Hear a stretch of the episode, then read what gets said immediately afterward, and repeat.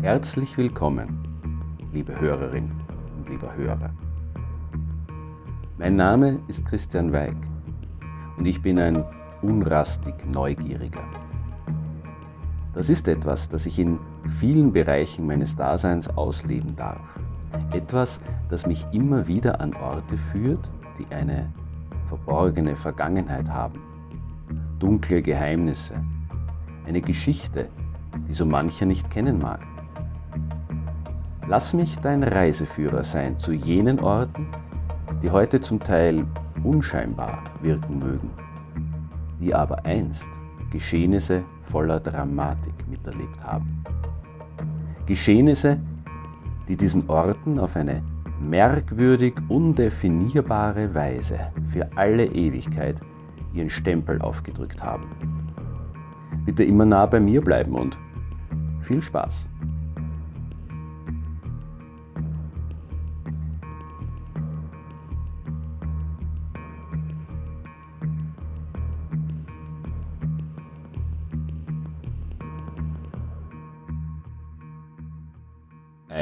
Gewisser Johann Wolfgang von Goethe legte Mephistopheles, einer der Hauptfiguren seines reichlich schrägen Theaterstücks Faust eine Tragödie aus dem Jahre 1808, folgende Worte in den Mund.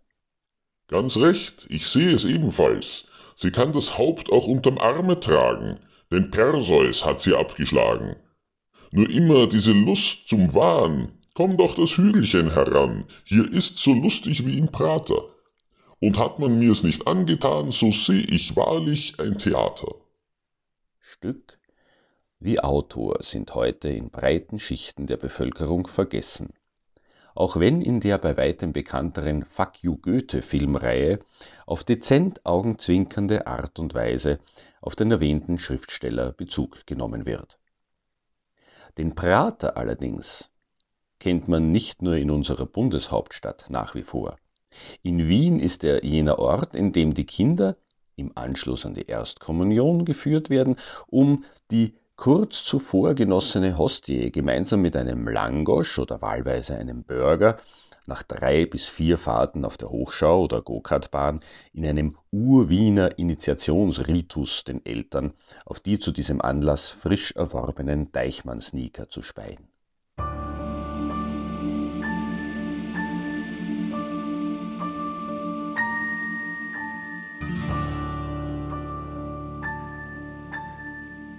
Doch das war nicht immer so. Im 19. und selbst noch weit ins 20. Jahrhundert hinein waren die Attraktionen des Wurstelbraters andere als heute. Sie waren auf der einen Seite zwar wohl genauso laut und schrill wie die gegenwärtigen, auf der anderen allerdings düsterer, grausamer. Felix Salten, der unsterbliche Schöpfer des Buches Bambi, eine Lebensgeschichte aus dem Walde, mutmaßlich aber auch von Josephine Mutzenbacher oder die Geschichte einer wienerischen Dirne von ihr selbst erzählt, gibt uns in seinem Buch Wurstelbrater aus dem Jahre 1911 hierin einen kleinen Einblick. Er schildert, wie im dortigen Puppentheater vor einer johlenden Kinderschar der Kasperl mit einem Schmiedehammer nicht nur, zugegeben versehentlich, seine Frau erschlägt, sondern anschließend auch den Totenbeschauer. Sein nächstes Opfer jedoch ist ein jüdischer Händler, dem er die Toten, gut verstaut in einer Kiste, verkaufen möchte. Als dieser jedoch den Preis drücken will, erschlägt Kasperl ihn diesmal vor Zorn auch noch. Doch statt dem Teufel in die Klauen zu fallen, erscheint ein Engel, erteilt dem Mörder seinen Segen und lässt als Belohnung, offenbar für den Mord an dem Juden, Kasperls Frau wieder auferstehen. Diskussionen über das heutige Kinderprogramm im Fernsehen könnten vor diesem Hintergrund einen deutlich anderen Unterton bekommen.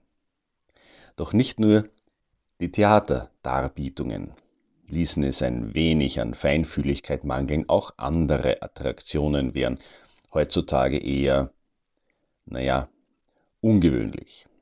So war es etwa durchaus üblich, Menschen gegen Eintrittsgebühr auszustellen. Zum Beispiel Menschen, die aus weit entfernten Regionen der Erde kamen.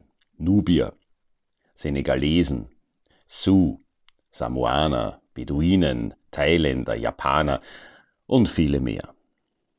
Weiters wurden dort Menschen begafft, deren Körper außerhalb der Norm war, die besonders dick oder dünn, groß oder klein waren.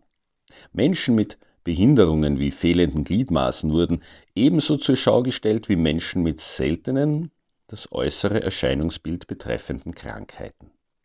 Das Leben einer dieser Personen soll hier stellvertretend für das Schicksal vieler beleuchtet werden, auch wenn ihre Verbindung zum Prater erst nach ihrem Tod geknüpft worden ist. Es handelt sich um eine junge Frau namens Julia Pastrana.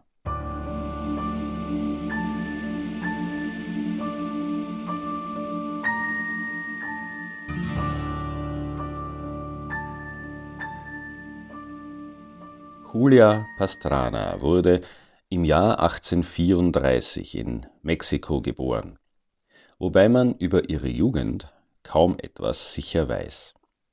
Alle Berichte wirken ein wenig legendenhaft. Gesichert ist allerdings, dass sie schon als Jugendliche in Shows auftrat und auch eine diesbezügliche Ausbildung erhielt. Sie konnte singen, tanzen und beherrschte drei Sprachen. Doch weniger diese Fertigkeiten lockten das Publikum an, viel eher war es die Erscheinung Julia Pastranas. Sie litt an Hypertrichose, einer auch heute noch existierenden Krankheit, die sich durch außergewöhnlich starken Haarwuchs äußert. Dies kann genetische Ursachen haben, hormonell bedingt sein, aber auch durch Mangelernährung, Medikamentengabe oder Tumorerkrankungen hervorgerufen werden. In Julia Pastranas Fall lag wahrscheinlich ein Gendefekt vor. Zusätzlich zu dem übermäßigen Haarwuchs erreichte sie nämlich auch nur eine Körpergröße von 138 cm. Ihre Kieferpartie erschien übermäßig stark entwickelt und angeblich verfügte sie auch über zwei Zahnreihen. Wahrscheinlicher ist aber eine Gingiva-Hyperplasie, was nichts anderes bedeutet als Zahnfleischwucherungen. Und doch. Auf den von ihr existierenden Fotos blickt sie durchaus selbstbewusst, gelegentlich sogar in tänzerisch anmutiger Pose in die Kamera. Natürlich waren diese Bilder zu Werbezwecken aufgenommen worden. Mitte des 19. Jahrhunderts war die Fotografie noch nicht im Alltag angekommen. Aufnahmen von einzelnen Personen waren so gut wie immer sorgfältig inszeniert. Ihr Impresario heute würde man wohl Produzent dazu sagen, der Amerikaner Theodore Land, präsentierte sie dem Publikum als Affenfrau und organisierte Tourneen mit ihr als Attraktion auf mehreren Kontinenten. Zwar ist nicht gesichert, ob Theodore Land Julia Pastrana wirklich heiratete, doch bezeichnete er sie als seine Frau. Sie brachte 1860 auf einer Tournee in Moskau ein ebenfalls von Hypertrichose betroffenes Kind zur Welt. Dieses verschied allerdings kurz nach der Geburt und auch seine Mutter überlebte nur mehr wenige Tage. Sie starb, 26-jährig, nach einem Leben, das nach damaligen wie heutigen Maßstäben mehr als außergewöhnlich und wohl auch recht traurig war.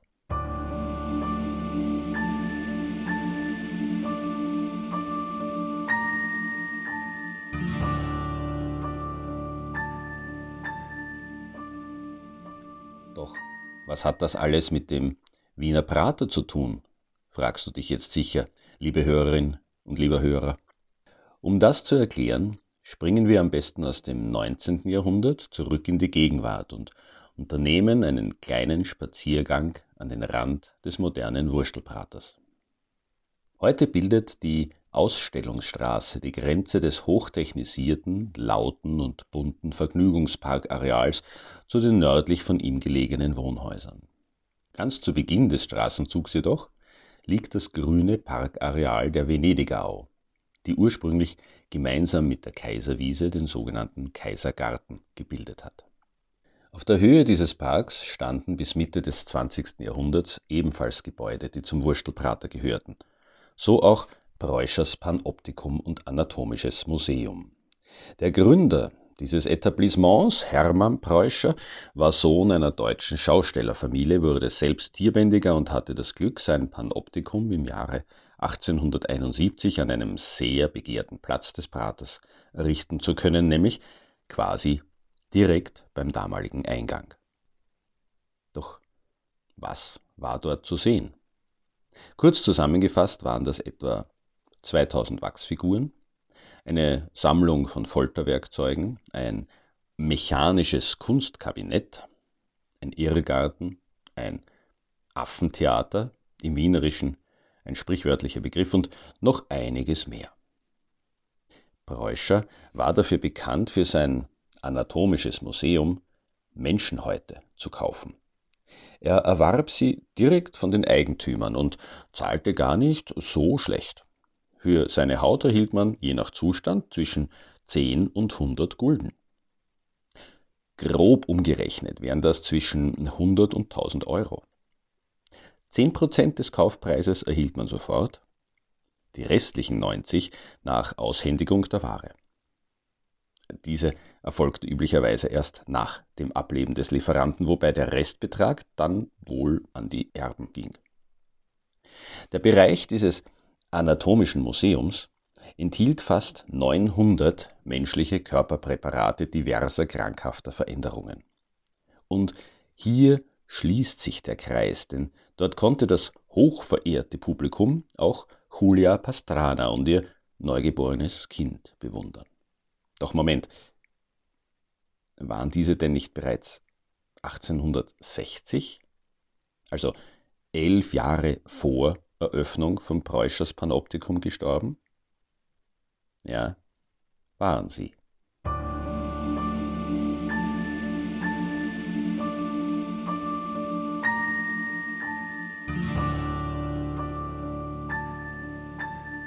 Was also war im Jahre 1860 geschehen?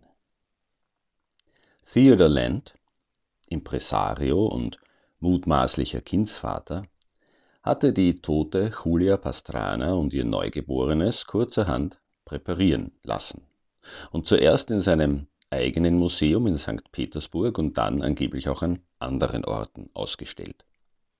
Die Mutter in einem Kostüm, in dem sie zu Lebzeiten aufgetreten war, das Kind wie ein Papagei neben ihr auf einer Stange stehend. Doch bald schon brauchte Theodor Land Geld für ein neues, ehrgeiziges Projekt, einen schwimmenden Zirkus auf dem Rhein. Also verlieh er gegen eine Jahresgebühr von 320 Talern, das kann man grob mit 15.500 Euro umrechnen, die Leichen an Hermann Preuscher, welche sie, wie schon erwähnt, in seinem Panoptikum im Prater ausstellte. Bald gingen sie komplett in seinen und später in Familienbesitz über. Und dort blieben sie bis 1921. In jenem Jahr erwarb sie der Norweger Hakon Lund, der sie in einer zirkusähnlichen Wanderschau präsentierte. 1943 wurden sie von der deutschen Besatzungsmacht konfisziert, nach dem Krieg aber erneut öffentlich ausgestellt. Erst 1970 griff die Regierung Norwegens ein, konfiszierte ebenfalls die Leichen und unterband damit die weitere, zumindest öffentliche Zurschaustellung. 1979 wurden sie gestohlen, aber wiedergefunden und befanden sich anschließend für lange Zeit in Oslo. Dort wurden sie für Forschungs- und Ausbildungszwecke benutzt. Erst 2013 wurden die mumifizierten Überreste von Julia Pastrana und ihrem Sohn in ihre Heimat Mexiko gebracht, um dort, 153 Jahre nach ihrem Tod, endlich würdevoll bestattet zu werden.